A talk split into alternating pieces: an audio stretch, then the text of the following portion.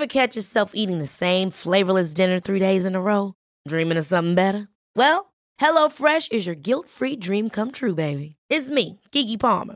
Let's wake up those taste buds with hot, juicy pecan-crusted chicken or garlic butter shrimp scampi. Mm. Hello Fresh. Stop dreaming of all the delicious possibilities and dig in at HelloFresh.com. Let's get this dinner party started.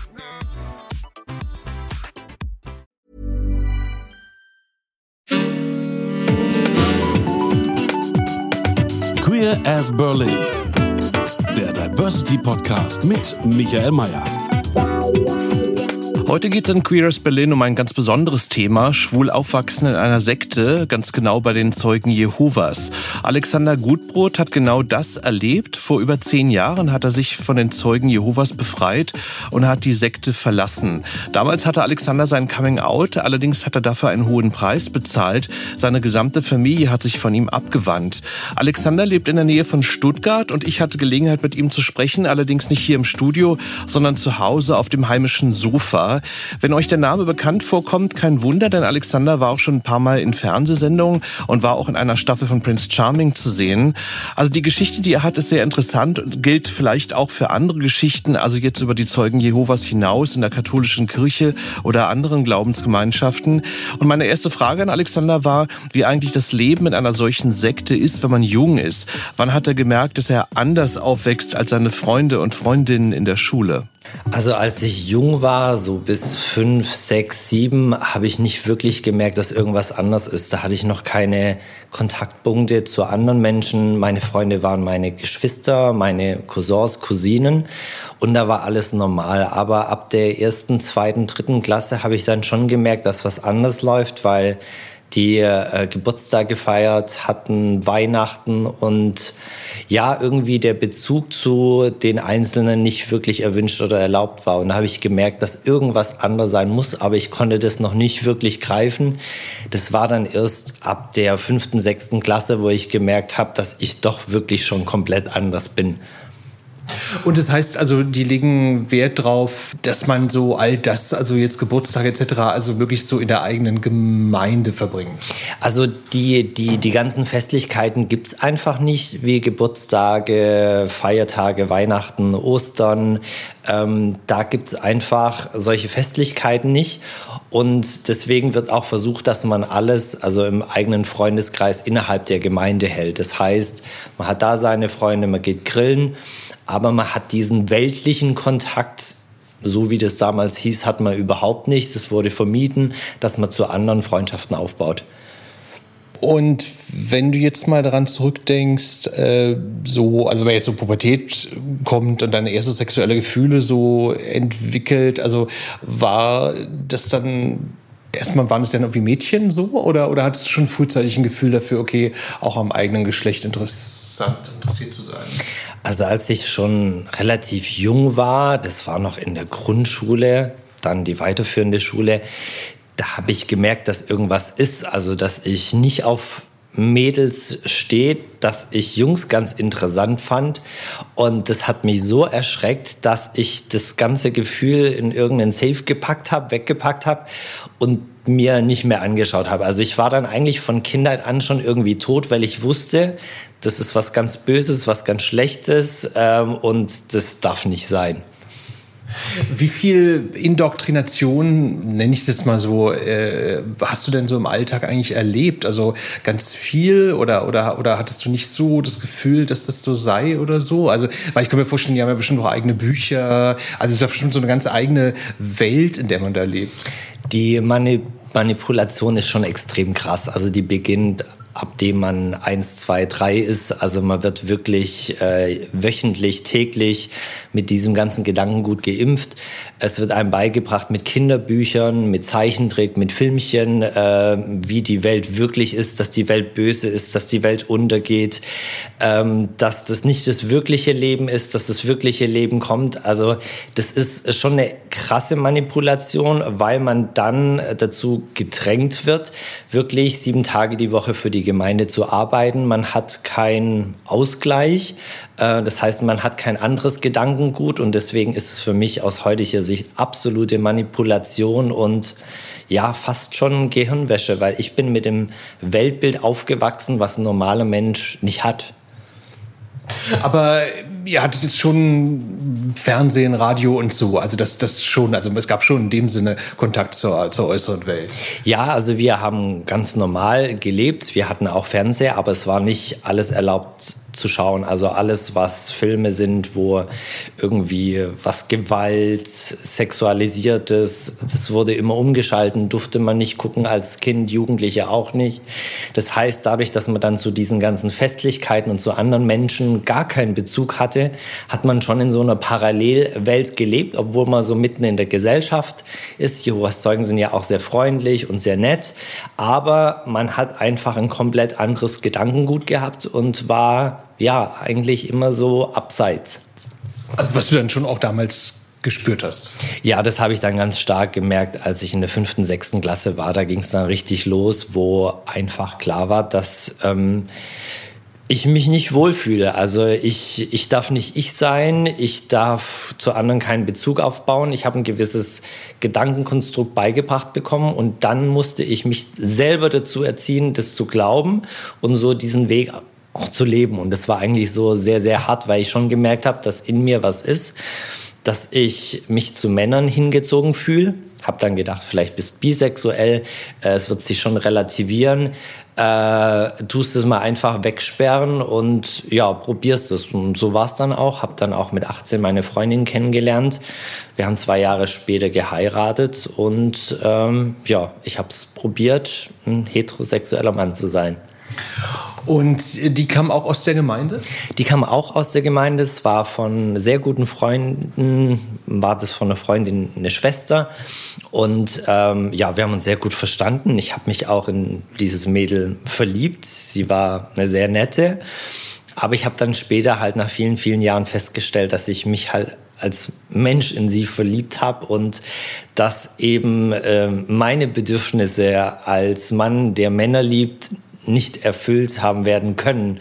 Und es war auf die Dauer dann einfach so stressig emotional, weil man sich nach Jahren oder ich mich dann total leer und tot gefühlt habe. Und nach ja, sechs, sieben Jahren Beziehung war ich dann an einem Punkt, wo ich gemerkt habe, ich möchte so nicht mehr weiterleben. Also ich möchte einfach dieses, dieses, diese, diese Leere, diese, es war keine Freude mehr, es war nichts mehr da und da habe ich gemerkt, es muss irgendwas passieren, aber ich konnte noch nicht einschätzen, dass ich wirklich auch schwul bin.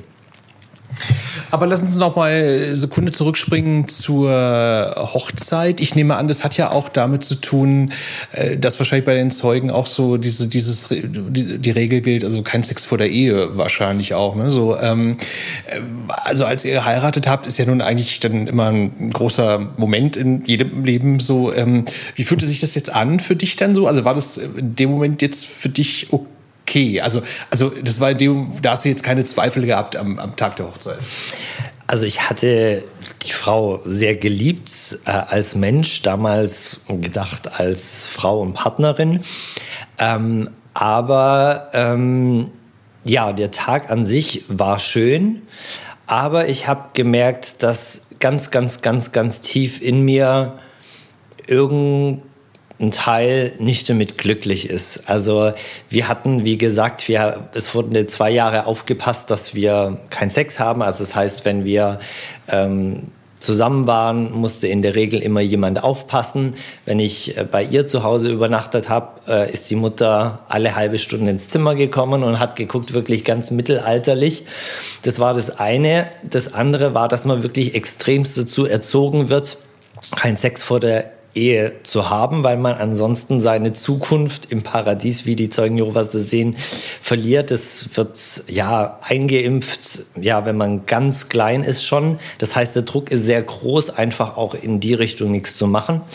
Ja, ganz mittelalterlich hatten wir dann tatsächlich in der Hochzeitsnacht unseren ersten Sex. Und ähm, das ist eigentlich schon krass, weil ich finde, dass wenn zwei Menschen so jung sind, 20, und sie heiraten müssen, weil sie nicht zusammenleben dürfen, dann ist es viel zu jung.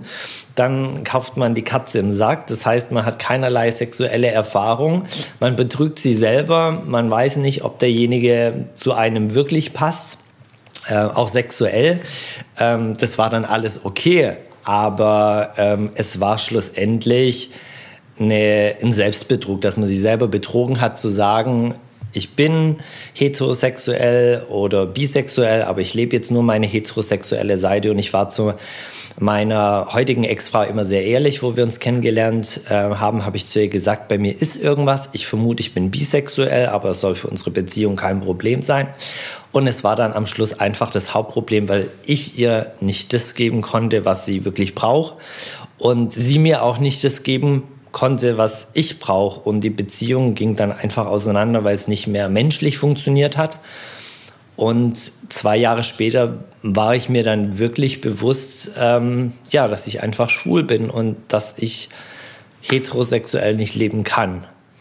Aber entschuldige, wenn ich nochmal nachhake. Äh, äh, als du ihr das gesagt hast, dann, also sie hat ja offenbar cool damit, äh, ist cool damit umgegangen, aber äh, könnte ja auch sein, ja, weiß ich nicht, dass sie dann doch sehr stark da auch diesem ganzen Glauben verhaftet ist und dann erstmal ein Riesentheater macht oder so. Aber das war ja offensichtlich alles gar nicht. Ne? Also wie hat sie dann reagiert?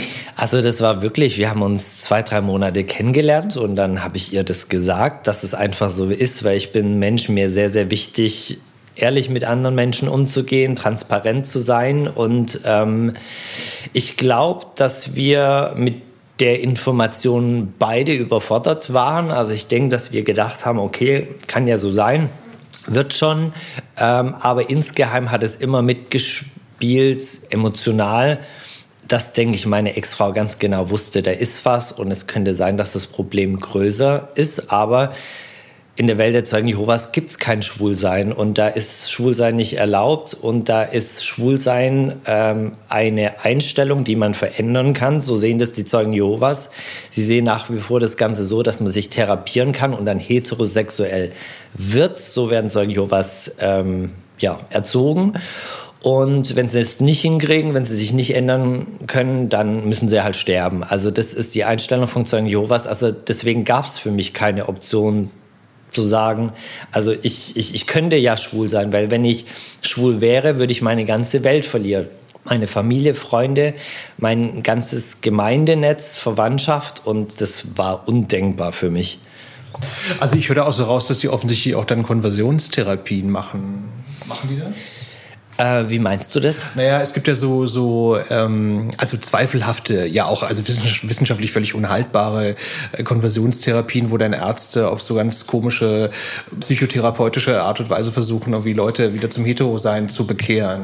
Genau, das versuchen sie. Sie sagen, du musst zum Arzt gehen, du musst dich therapieren lassen, dass du wieder heterosexuell wirst und mit viel Gebet und Glauben kriegst du das hin. Und wenn du es nicht hinkriegen solltest, dann musst du halt lebenslänglich als ähm, ja, Abstinenz und als äh, Mönch oder Nonne leben. Und das ist ab jeglicher Realität. Vor allem ist es nach der WHO ja verboten, äh, Menschen wegen ihrer sexuellen Orientierung zu therapieren. Und das ist für mich auch ein ganz großer Verstoß, was Zeugen Jehovas hier machen, was Menschenrechte angeht, weil sie nicht sehen, dass jemand als Mann oder Frau geboren wird oder als Heterosexueller oder als als Schwuler, sondern hier die Rechte von Schwulen so mit Füßen getreten werden, dass sie halt, weil sie so sind, alles verlieren. Und das kann es halt einfach nicht sein. Und sag mal, dieses Ringen in dir, also als du mit der Frau noch verheiratet warst, ähm, wenn ich das richtig verstanden habe, es führte ja irgendwann dazu, dass du was mit dem Mann hattest. Ne? So, ähm, erzähl mal, ja, wie kam es dazu?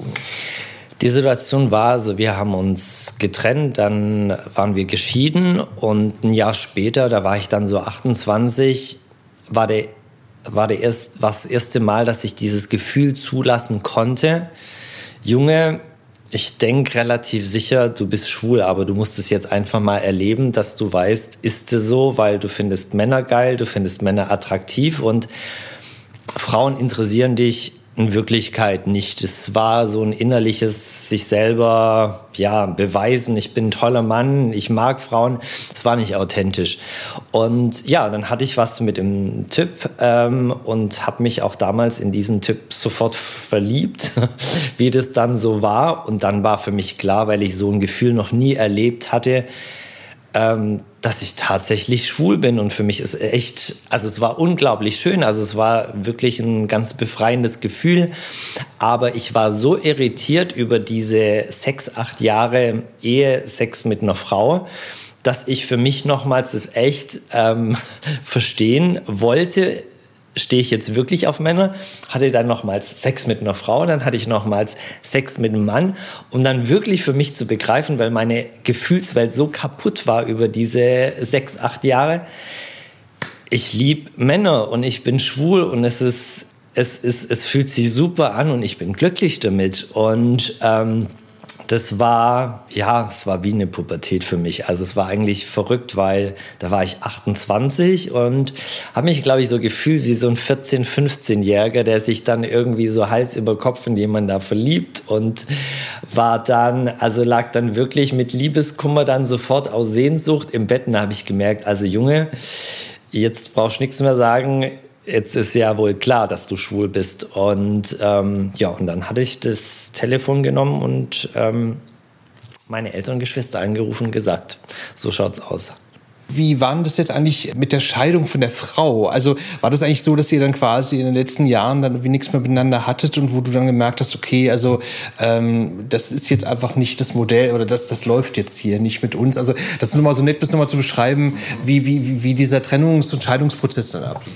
Also die Sexualität hat funktioniert, äh, auch bis zum Schluss. Und ähm, was aber nicht funktioniert hat, war diese emotionale Nähe. Also alles Mechanische kann man machen, funktioniert. Ähm, aber was gefehlt hat, und das haben beide gemerkt, ähm, wir konnten uns diese emotionale Nähe, Geborgenheit, Kuscheln, das, was man so mit dem Partner halt einfach tut, ähm, das konnte ich ihr nicht geben und sie irgendwann mir auch nicht mehr.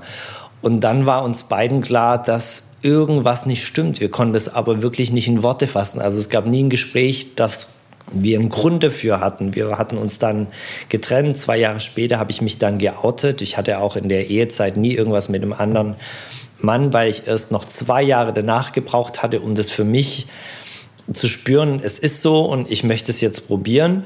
Ja, und ähm, hatte dann auch sie angerufen, weil ich ihr das dann auch zwei Jahre nach der Scheidung sagen wollte. Hör zu, so schaut's aus. Ich denke, es lag daran, im Hauptgrund, weil ich schwul bin, einfach, dass es mit uns nicht funktionieren konnte. Da sie aber damals wieder bei den Zeugen Jehovas war, hat sie leider das Telefon aufgelegt, da sie mit Nicht-Zeugen Jehovas oder Ex-Zeugen nicht reden darf. Und deswegen gab es bis heute leider nie ein Gespräch, ähm, um darüber zu reden. Finde ich schade, aber ich habe es probiert. So, jetzt kommen wir mal zum, zum Coming Out. Also so, ähm, weil du jetzt eben gesagt hast, du hast dich dann deiner Familie gegenüber geoutet. Ähm, da könnte ich mir ja vorstellen, dass man ja da schlaflose Nächte davor verbringt. Ähm, erzähl mal, wie, wie, wie waren das davor oder, oder als du dich dann irgendwie entschlossen hattest, das dann doch zu machen? Also ich hatte 28 Jahre schlaflose Nächte, weil ich wusste, der Moment wird kommen, wo ja die Fakten auf dem Tisch sind. Ich bin schwul und ich musste es meiner Familie sagen. Damit kommt es dann auch irgendwie an die Gemeinde durch. Und ähm, ja, das war ein Prozess, der, wo ich 28 Jahre lang schlussendlich endlich Angst davor hatte, weil ich einfach Angst hatte, alles zu verlieren. Und deswegen bin ich, glaube ich, auch so weit gegangen, innerlich eine Frau zu heiraten, weil ich wollte mein Leben nicht verlieren, weil so meine Familie waren so meine engsten Freunde.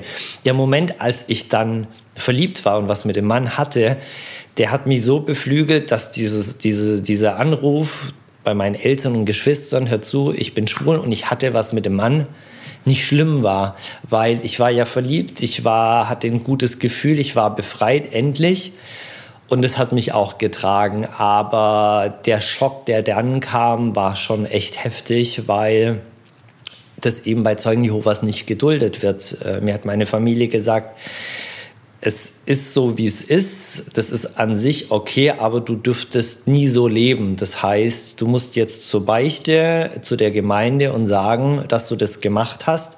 Wenn du das nicht machst, machst dass, dass du einen Fehler gemacht hast, dann müssen wir hingehen, weil jeder, der davon weiß, hat auch die Verantwortung sozusagen zu petzen. Und dann haben sie mir drei Wochen Zeit gelassen. Also es ist wirklich so wie im Mittelalter. Und ich habe gesagt, okay, ich rede dann mit denen und habe dann mit den Gemeindevorstehern geredet. Okay, und dann sitzen da die älteren, ältesten der Gemeinde wie so ein Tribunal, stellt man sich das vor. Ähm, ja, erzähl mal, dann mhm. geht man da mit weichen Knien hin. Ähm, wie war das? Ist ja noch ein junger Mensch mit 28. Also, äh, und da sitzen halt wirklich so uralte Menschen äh, in der Anzahl zwischen drei und fünf. Das ist ein Gremium, das von der Gemeinde zusammengestellt wird, äh, die Ältesten der Ältesten. So, und dann kriegt man da einen Termin mitgeteilt und dann kommt man hin und dann muss man seine Beichte machen, muss sagen, was man Böses gemacht hat.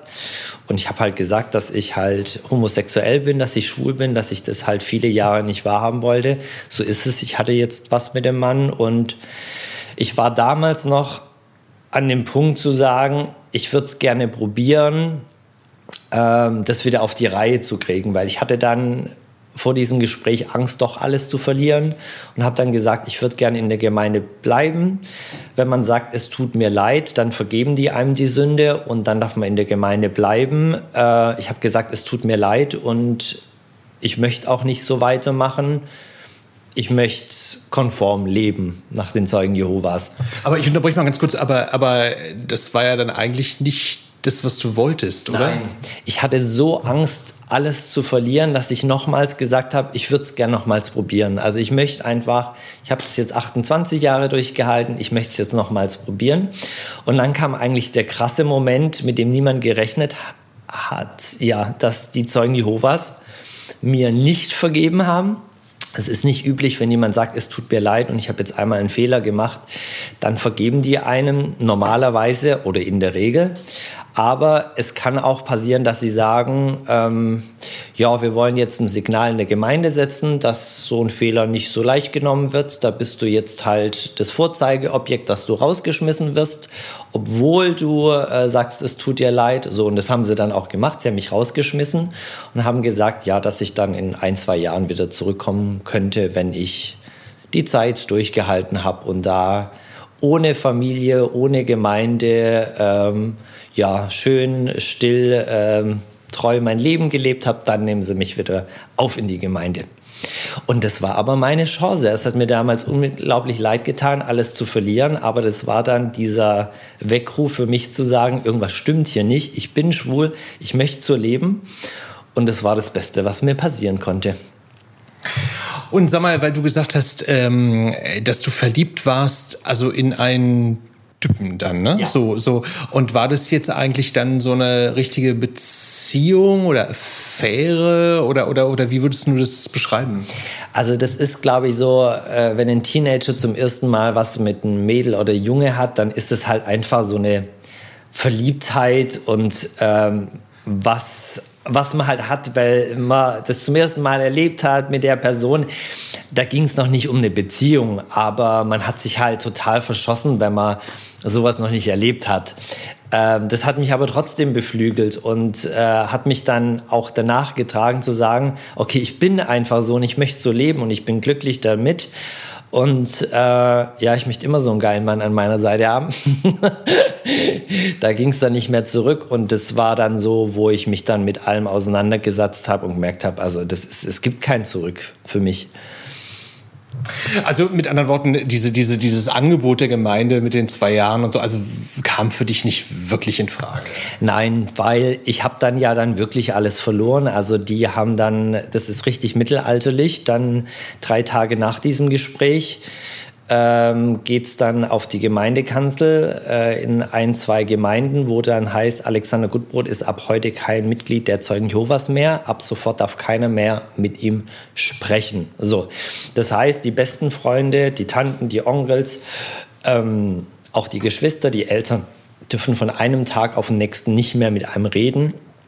Und das unbefristet. So, das heißt, man verliert so innerhalb von einem Tag, innerhalb von einer Stunde sein ganzes Leben. Und das ist das, was ich so zwanghaft versucht habe zu vermeiden, weil ich das einfach nicht erleben wollte. Und ich habe es dann einfach erlebt und das war dann so, ja, das war traumatisierend, ähm, alles zu verlieren. Beste Freunde haben die Straßenseite gewechselt. Man konnte sich von niemand mehr verabschieden, von den Tanten, Onkels, Freunden nicht mal. Äh, mit den Geschwistern gab es noch ein Gespräch, Eltern, und dann hieß es so, du weißt, wir dürfen erst mit dir reden, wenn du wieder zurückkommst. Ciao, Kakao. Und ähm, hattest du eigentlich irgendwie in der Zeit jetzt noch mal ja, Gelegenheit mit deinen Eltern da irgendwie zu sprechen oder so? Also es ist ja wie so eine, in der muslimischen Welt immer wie so eine Fatwa, also dass man, also man darf jemanden nicht überhaupt, es gar nicht mehr wahrnehmen oder beziehungsweise wird dann so ein Bandstrahl über ihn wie gehängt. Also wie war denn das letzte Gespräch mit deinen Eltern? Erinnerst du dich daran? Also es ist so, ähm, die Gemeinde ist ganz außen vor. Also seit dem Zeitpunkt habe ich niemand mehr aus dieser Gemeinde gesehen und auch nicht mehr gesprochen. Was Familie angeht, ist es so, ich habe auch meine Geschwister, meinen ältesten Bruder habe ich jetzt auch seit zwölf Jahren nicht mehr gesehen. Meine Mutter versucht von Zeit zu Zeit, ich kriege ab und an einen ähm, Brief. Ähm, es gab, es gibt den Versuch, mich wieder in die Gemeinde zurückzuholen. Ähm, das heißt, es sind entweder Artikel, die einem geschickt werden, Briefe, die einem geschickt werden oder zu wichtigen Zeitpunkten auch, die haben so einen Nationalfeiertag, ähm, auch mal einen Anruf. Ähm, genau, der Versuch, dass die Welt bald untergeht und wenn ich es jetzt nicht zurückschaffe, dann war es das. Und das ist auf dieser, ja, dieser, dieser emotionalen, fürsorglichen Ebene aus ihrer Sicht. Aber meine ganzen Geschwister, die dürfen nicht mal ein Gespräch, nicht mal, nicht mal einen Kaffee nach zehn Jahren. Wir hatten es jetzt nochmals probiert vor einem Jahr, wo ich den Wunsch hatte, einfach, weil ich meine ganzen Geschwister zusammen sowieso seit zwölf Jahren nicht gesehen habe, aber einzeln äh, auch die letzten sechs, sieben Jahre nicht. Ähm, und dass ich einfach den Wunsch hatte, sie mal wieder zu sehen, aber das wurde kategorisch abgelehnt. Und bis auf diesen Versuch, ähm, ja, mich zurückzuholen, gibt es da nichts. Und sag mal, diese Zeit, also so nach dieser Kontaktsperre quasi, stelle ich mir ja unglaublich anstrengend vor, weil man ja in so ein, naja, so ein emotionales Loch fällt. So, ne? Beschreib mal, wie, wie, waren, wie waren diese Wochen damals für dich? Also das ist traumatisierend gewesen zum damaligen Zeitpunkt, weil ich 28 war. Ich habe ähm, keine Bezugsperson mehr gehabt. Ich erinnere mich da an ein krasses Ereignis kurz danach, wo ich für eine Nacht ins Krankenhaus musste und äh, eine ähm, Routineuntersuchung hatte und mich gefragt, also die haben mich gefragt, wen sie im Notfall kontaktieren dürfen und ähm, es gab zu dem Zeitpunkt einfach niemanden mehr, weil meine ganzen Freunde in der Gemeinde waren, meine Geschwister waren weg, meine Eltern waren weg. Und das Einzige, was ich angeben konnte, war die Telefonnummer von einer Arbeitskollegen auf Arbeit. So, weil es ansonsten in meinem Leben niemand mehr gab. Weil sie ja kategorisch verboten hatten, dass du Freundschaften nach außen aufbaust. Damit waren alle Freunde innerhalb der Gemeinde. Und das war dann, also es war eine pure Depression, wo ich da reingerutscht bin. Ich war alleine, ich bin nach Hause, ich war nach der Arbeit in, in meinem Zimmer und mein ganzes Leben war weg und ich konnte nichts mehr teilen. Ich konnte weder mit jemandem über meine Probleme sprechen, noch an Wochenenden, Feiertagen, wichtigen Tagen war jemand da. Das war, das war, das war ein absoluter Horror. Also mit anderen Worten, da hast du damals aber noch nicht so enge Kontakte so zur schwulen Welt gehabt, als dass das jetzt irgendwie so eine Ansprechperson jetzt gewesen sein könnte oder so. Nein, das lief ja alles innerhalb von zwei, drei, vier Wochen, dass ich den ersten Kontakt zur schwulen Welt hatte. Diese Erlebnisse, dann bin ich sofort rausgeflogen.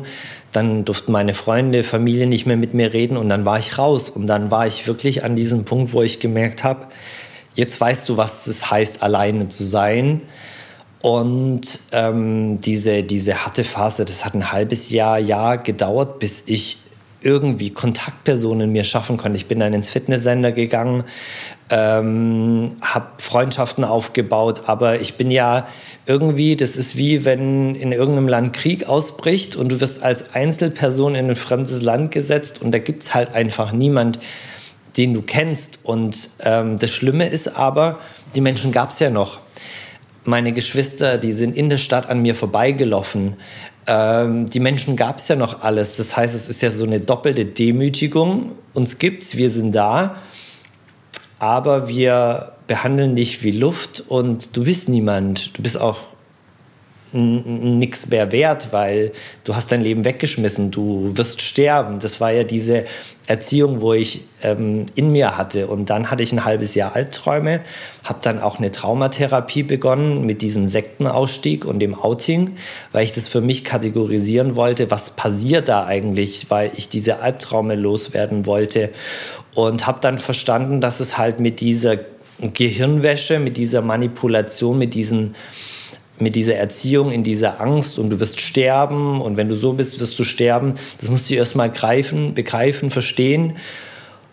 Und dann hat es aufgehört und dann hat es begonnen, dass ich langsam wieder lebensfähig war, weil ich dann wieder Spaß hatte an den schönen Erlebnissen, wo ich hatte in der schwulen Welt, in meiner Freizeit und ja, das war so der Anstoß für mein Leben heute, dass ich heute die letzten zehn Jahre sehr glücklich bin, weil ich jetzt zum ersten Mal ich sein darf. Und ähm, das hast du ja eben auch schon angedeutet und du hast ja dann offenbar ja auch dann Hilfe geholt. Also es gibt ja, glaube ich, auch so Sektenausstiegsberater. War das für dich auch eine Option, mit denen zu sprechen? Also ich hatte mir eine Therapeutin geholt, die spezialisiert drauf war auf äh, Sektenausstiege. Und ähm, in Verbindung mit meinem Outing, weil das lief ja parallel, das hieß, ja, ich habe da sehr viele Komponenten gehabt. Also ich habe ganz viel Trauer, sehr viel Trauerfälle gehabt, dadurch, dass tausend Menschen auf einmal weg waren, die nicht mehr herzuzaubern waren, obwohl sie nicht tot waren.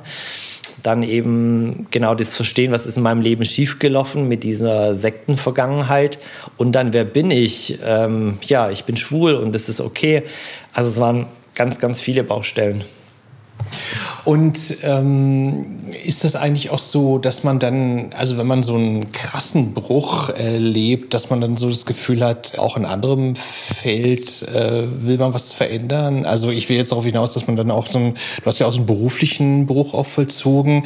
Also ich frage das nur deswegen, ob das jetzt im Zusammenhang steht, so nach dem Motto, hey, jetzt, äh, jetzt ändere ich mal so alles so.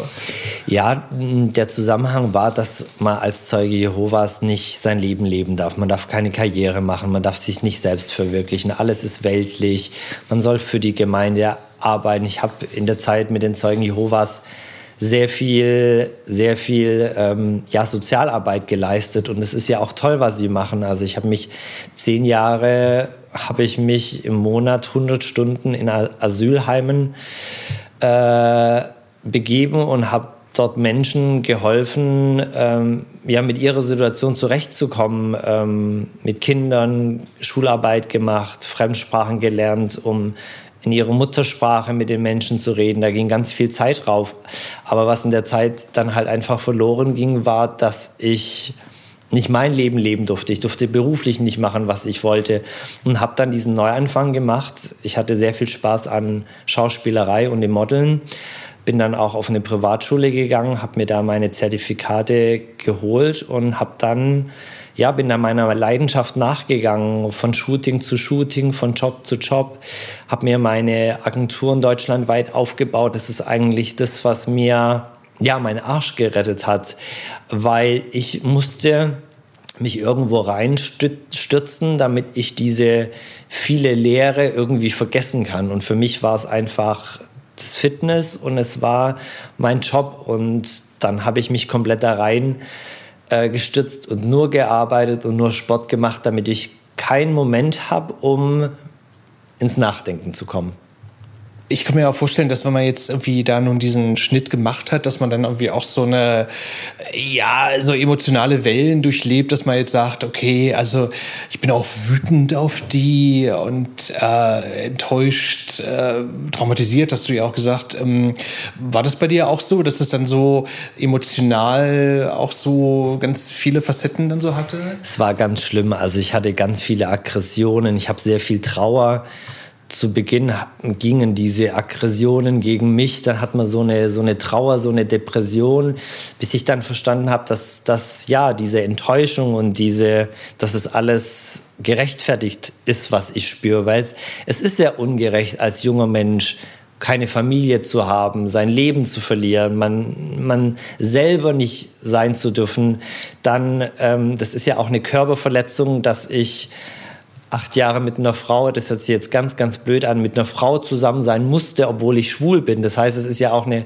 Verletzung meiner Identität gegenüber, weil ich ja auch von einem Heterosexuellen nicht erwarten würde, acht Jahre mit dem Schwulen im Bett zu liegen ähm, da kann man sich mal vorstellen, was das mit Menschen macht. Und ähm, deswegen habe ich dann mit Thibaut begonnen, habe dann diese Kampfsportfitness und habe dann wirklich Woche für Woche meine ganzen Aggressionen rausgeprügelt. Und äh, weil einfach dieses Stresslevel und diese Trauer, jeder, der mal schon einen Trauerfall durchlebt hat, entweder eine Trennung oder Todesfall, der weiß, dass da so viel so viel Energien da sind, die, die, die, die einfach irgendwo hin müssen. Und, ähm, und das war das, ja, das, was so schmerzhaft war, diese, dieses Stress, diese Trauer, diese, diese Körperreaktion in irgendwas Gutes umzuwandeln. Und das habe ich dann mit diesem Fitness geschafft und diesem Aggressionsaufbau und habe dann auch irgendwann mal begonnen, nicht mehr nur wegzurennen. Das war für den Anfang gut, aber ich habe mich dann so die Jahre danach konstruktiv mit dem auseinandergesetzt, dass ich auch so das Gefühl hatte, jetzt komme ich bei mir an, jetzt finde ich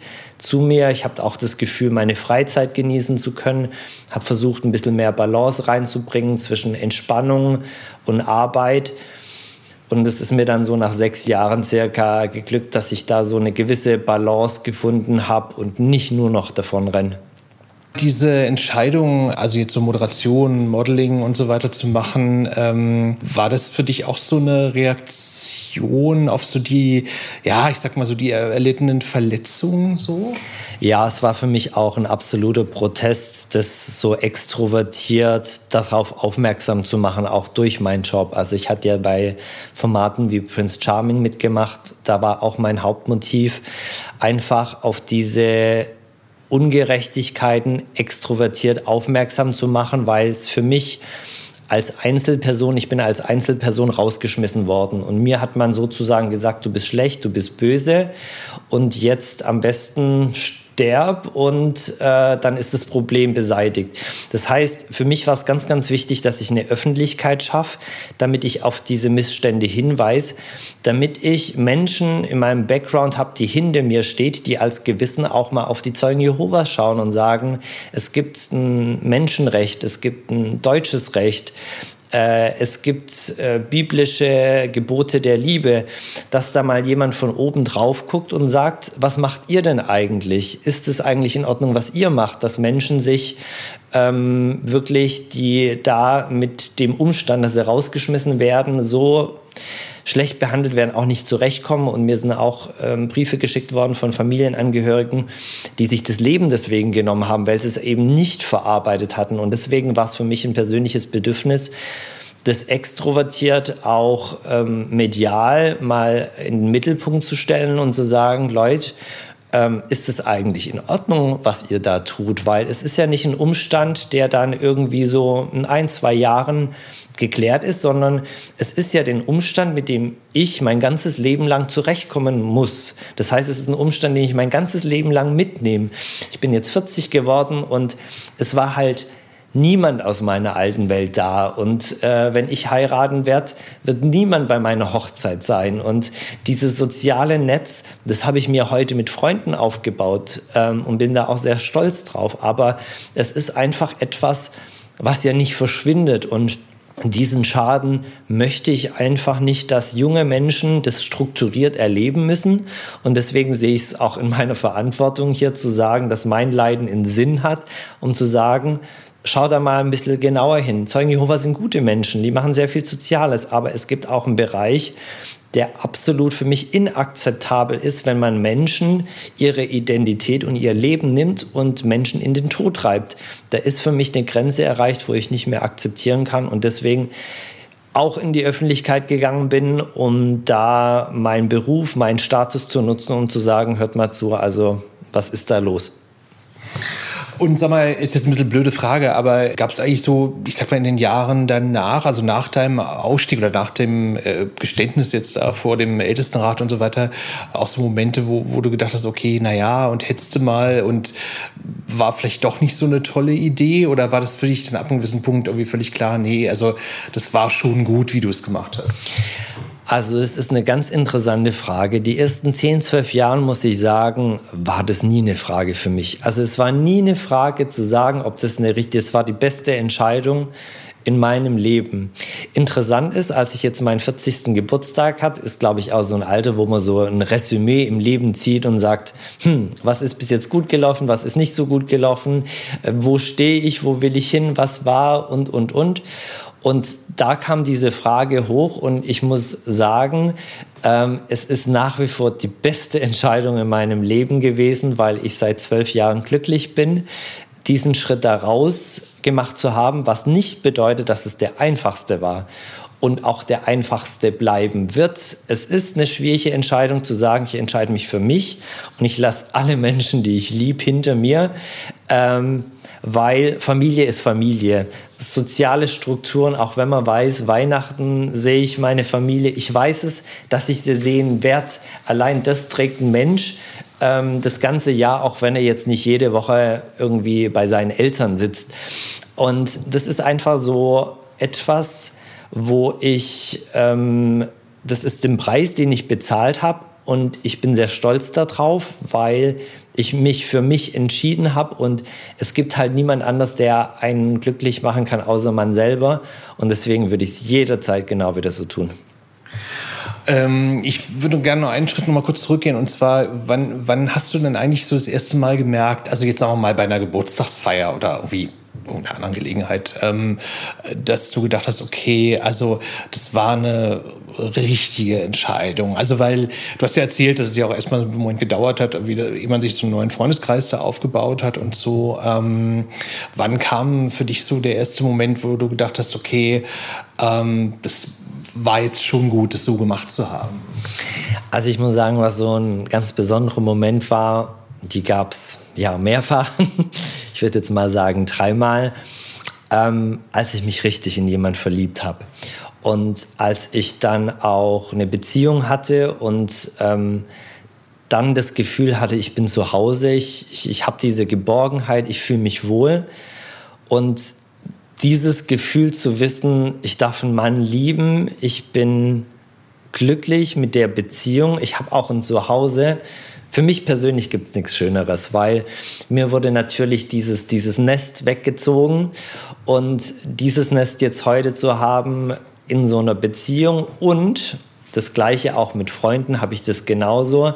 Jetzt auch mal an meinem 40. Geburtstag. Meine Freunde waren sehr, sehr süß, haben Kuchen gebacken. Wir hatten eine ganze Woche gefeiert, jeden Tag mit jemand anders, durch Corona auch. Und ähm, da habe ich einfach gemerkt, das alles hätte ich nicht erlebt, die schönen Momente, die das gab so viele einzelne Sachen, wo ich sage, ähm, das, das will ich nicht missen, auch was die letzten zehn Jahre war. Also tolle Menschen, die man kennengelernt hat und das ist einfach, ja, kann ich nicht mehr ohne. Weil du das ja ohne die Trennung ja nicht, nicht gehabt hättest, wahrscheinlich halt so, ne? So, genau. Ich würde dich gerne noch fragen, du, du hast ja schon gesagt, also so, so deine Ex-Frau hat ja äh, dann jetzt, glaube ich, auch nie wieder jetzt ne? also jetzt so, so, so auf deine Kontaktversuche da reagiert. Ähm, ist das eigentlich auch so, also mal abgesehen jetzt natürlich von dieser Brutalität, dass man sowieso jetzt irgendwie keinen Kontakt mehr hat, aber, aber dass es in einem so das Gefühl auch so hinterlässt, so, naja, also dass man so, sowas, sowas nicht abgeschlossen ist, dass man quasi schon gerne nochmal reden würde, um da für sich so Dinge abzuschließen? Also, also hast du das Gefühl? Ja, das, das hat mir wirklich gefehlt, deswegen hatte ich sie auch damals damals angerufen, weil ich wollte das wirklich, also dieses, dieses Buch wollte ich schließen, damit ich so in meine Bibliothek diesen Bereich ablegen konnte. Äh, ich habe es dann anders gemacht. Ein paar Jahre später gab es dann einen tollen Beitrag bei TAF, die sich sehr mit dem Thema auseinandergesetzt haben und haben das auch bildtechnisch aufgearbeitet. Also da hat man dann meine ganzen Hochzeitsbilder gesehen, dann dieser Prozess und habe da auch ein paar Dinge sagen können, die mir einfach so auf dem Herzen lag. Und ich denke, dass es meine Ex-Frau gesehen hat. Ähm, und damit konnte ich jetzt persönlich meinen Frieden finden, weil sie weiß, wie ich bin, äh, was dazu geführt hat. Und ähm, ja, das war mir einfach wichtig, das zu kommunizieren. Und ich denke, das kam da an, wo es ankommen hat sollen. Du hast es ja auch schon ein bisschen erzählt, ähm, dass jetzt so deine, deine Prominenz so ein bisschen so für dich so ein Vehikel auch ist, jetzt gegen die Zeugen Jehovas äh, zu arbeiten oder beziehungsweise die Leute aufzuklären, was da äh, alles schiefläuft, auch in, äh, in, so einer, in so einer Sekte oder Gemeinde was würdest du denn Leuten raten, die vor so einer ähnlichen Situation stehen wie du damals? Also kann man da, kann man da eigentlich irgendwas raten oder ist jeder Fall unterschiedlich? Ich würde sehr gerne was raten. Jeder Fall ist sehr unterschiedlich und es gibt nicht die eine Lösung. Also es gibt wirklich die Variante, dass jemand sagt, er bleibt innerhalb der Gemeinde der Zeugen Jehovas und führt ein Doppelleben. Das mag in dem einen oder anderen Fall wirklich das Beste sein, dass jemand einfach für sich sein Leben privat gestaltet, wie er das möchte, ähm, mit der Gemeinde augenscheinlich verwurzelt bleibt um sich und die Beziehung zu ihrer Familie zu schützen. Das muss ich sagen, ist wirklich, darf man nicht unterschätzen und deswegen würde ich jedem Einzelnen sagen, guck dir genau an. Kannst du das Kannst du, das, kannst du das über dieses Doppelleben, kriegst du das hin? Fühlst du dich damit wohl? Kriegst du das da alles unter den Hut? Und wenn nicht, ähm, wie das bei mir war als Schwuler, ich, ich kann mich nicht 24 Stunden in den Raum einschließen. Bei mir war es einfach nicht möglich, dass ich so lebe über alles. Ich wollte Karriere machen, ich wollte einen Freund haben. Ich konnte das nicht verstecken. Aber es gibt die Fälle, wo man es verstecken kann. Äh, und dass man da wirklich sehr strukturiert vorgeht, weil wenn die Familie weg ist, dann ist sie weg. Und es ist einfach so, es gibt nur wenige Ausnahmen, die da noch eine Lücke versuchen zu finden, aber die sind so streng geworden, die stehen teilweise auch Wache vor der Tür und gucken, ob die Eltern Besuch von ihren ausgeschlossenen Kindern kriegen und dann fliegen die selber raus. Also es ist schon Mittelalter und deswegen würde ich sagen, ganz vorsichtig den Schritt für sich machen und sich alle Zeit der Welt lassen, weil ein Schritt zurück geht in der Regel nicht mehr wenn man jetzt zum Psychologen geht äh, oder Psychiater, dann ist es ja immer so, dass der Psychiater dann so in deiner Kindheit rumwühlt, also was so die ja, Beziehung zu den Eltern war, wie man gelebt hat und so weiter und so fort. Wenn du darüber nachdenkst, wie diese, diese Zeit, ich meine, das vergisst man ja auch nicht so schnell. Ich meine, es waren ja nun ja bis zu bis 26 oder bist du dann so oder äh, 28. Ähm, würdest du eigentlich sagen, das wirkt jetzt irgendwie in dir auch noch nach? Also im Sinne von, dass man so manche eingetrichterten Ideologien dann doch nicht so schnell los wird? Oder, oder, oder hast du jetzt irgendwie schon so viel dran, dran rumgeschraubt, dass du jetzt sagst, nee, okay, das habe ich jetzt schon hinter mir gelassen? Also alles, was Zeugen Jehovas angeht und dieser ja, starke sektiererische Gedanke mit Weltuntergang, diese Philosophie, muss ich sagen, bin ich sehr dankbar, dass ich das durch diese Therapie komplett losgeworden bin. Also bei mir gibt es jetzt keine Elemente, dass wenn Corona ist oder irgendwas passiert, dass man dann denkt, die Welt geht unter. Ganz im Gegenteil. Also ich bin da, also da bin ich komplett raus, muss ich sagen. Bin ich sehr glücklich auch damit. Ähm, aber ich, ich versuche alles positiv zu sehen. Ich bin ein sehr dankbarer Mensch. Ich bin sehr dankbar, dass ich auch Werte mitgebracht beigebracht bekommen habe, die sozial sind, dass man auch an andere Menschen denkt, dass man gewisse ja, soziale Werte hat. Und dafür bin ich einfach dankbar, mit, diesem, mit dieser Einstellung erzogen worden zu sein. Und das behalte ich mir auch bei mir. Ist unglaublich wichtig, auch anderen Menschen heute zu helfen auf meine Art und Weise. Und das erhalte ich mir und das nehme ich auch aus der Zeit Gutes mit. Und sag mal, wie lebst du heute? Also ich war sehr glücklich in der Beziehung bis vor kurzem und wir haben uns auch im Guten getrennt. Wir sind auch bis heute sehr gut befreundet und äh, ja, haben für uns da einfach entschlossen, äh, dass wir als Freunde einen sehr guten Weg weitermachen und ich bin mit meiner Situation heute sehr glücklich, dass ich sehr viele Freunde habe, mit, mit denen ich mein Leben genießen kann. Äh, bin beruflich auch sehr beschäftigt, habe gerade wieder einige neue Projekte am Start und mache heute einfach das, was mir Spaß macht. Und äh, für mich ist mein persönliches Glück und Wohlbefinden sehr wichtig.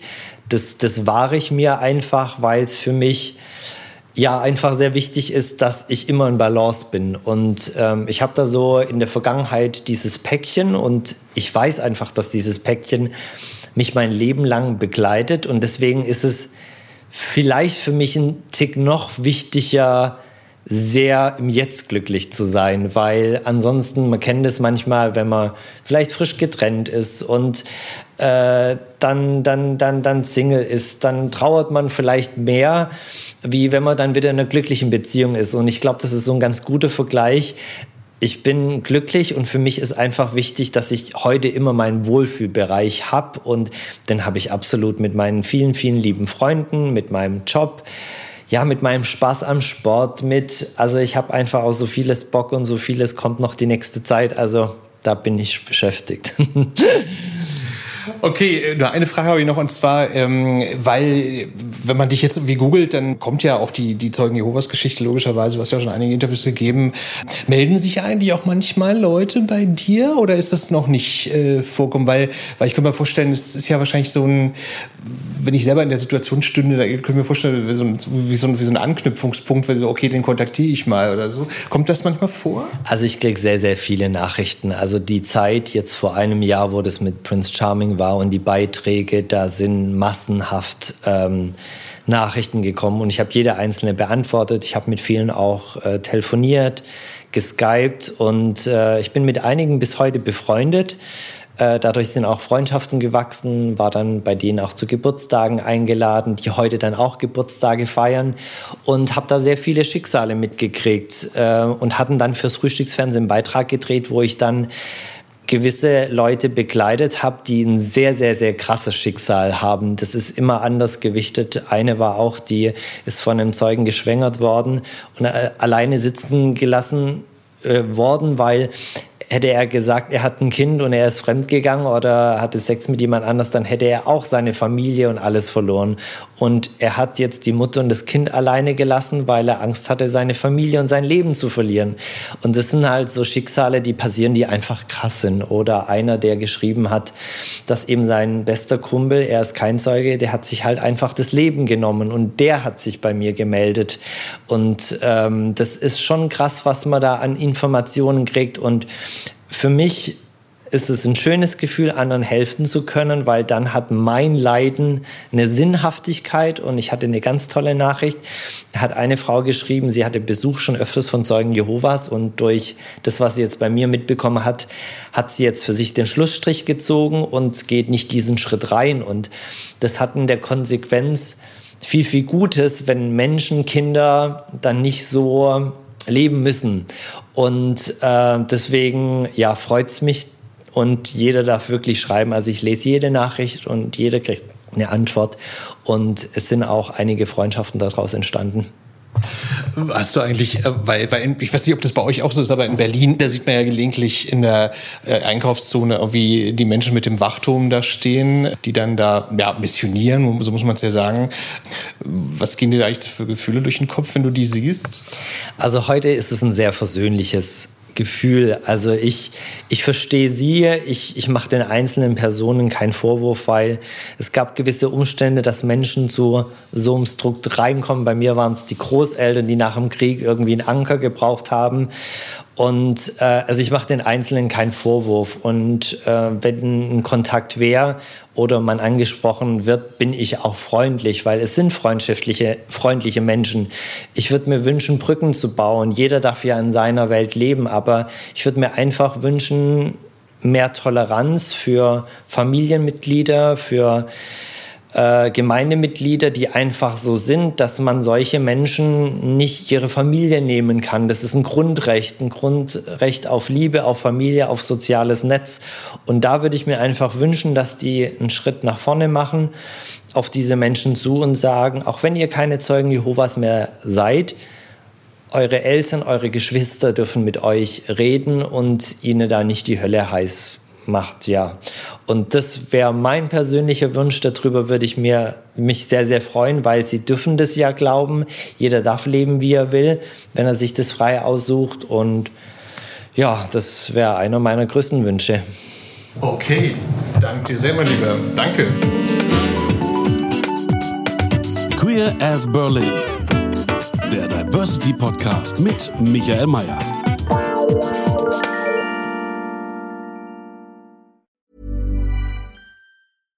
Catch yourself eating the same flavorless dinner three days in a row? Dreaming of something better? Well, HelloFresh is your guilt-free dream come true, baby. It's me, Kiki Palmer. Let's wake up those taste buds with hot, juicy pecan-crusted chicken or garlic butter shrimp scampi. Mm. Hello Fresh. Stop dreaming of all the delicious possibilities and dig in at HelloFresh.com. Let's get this dinner party started. Hey, it's Paige DeSorbo from Giggly Squad. High quality fashion without the price tag. Say hello to Quince. I'm snagging high-end essentials like cozy cashmere sweaters, sleek leather jackets, fine jewelry, and so much more. With Quince being 50 to 80% less than similar brands. And they partner with factories that prioritize safe, ethical, and responsible manufacturing. I love that. Luxury quality within reach. Go to quince.com slash style to get free shipping and 365 day returns on your next order. Quince.com slash style.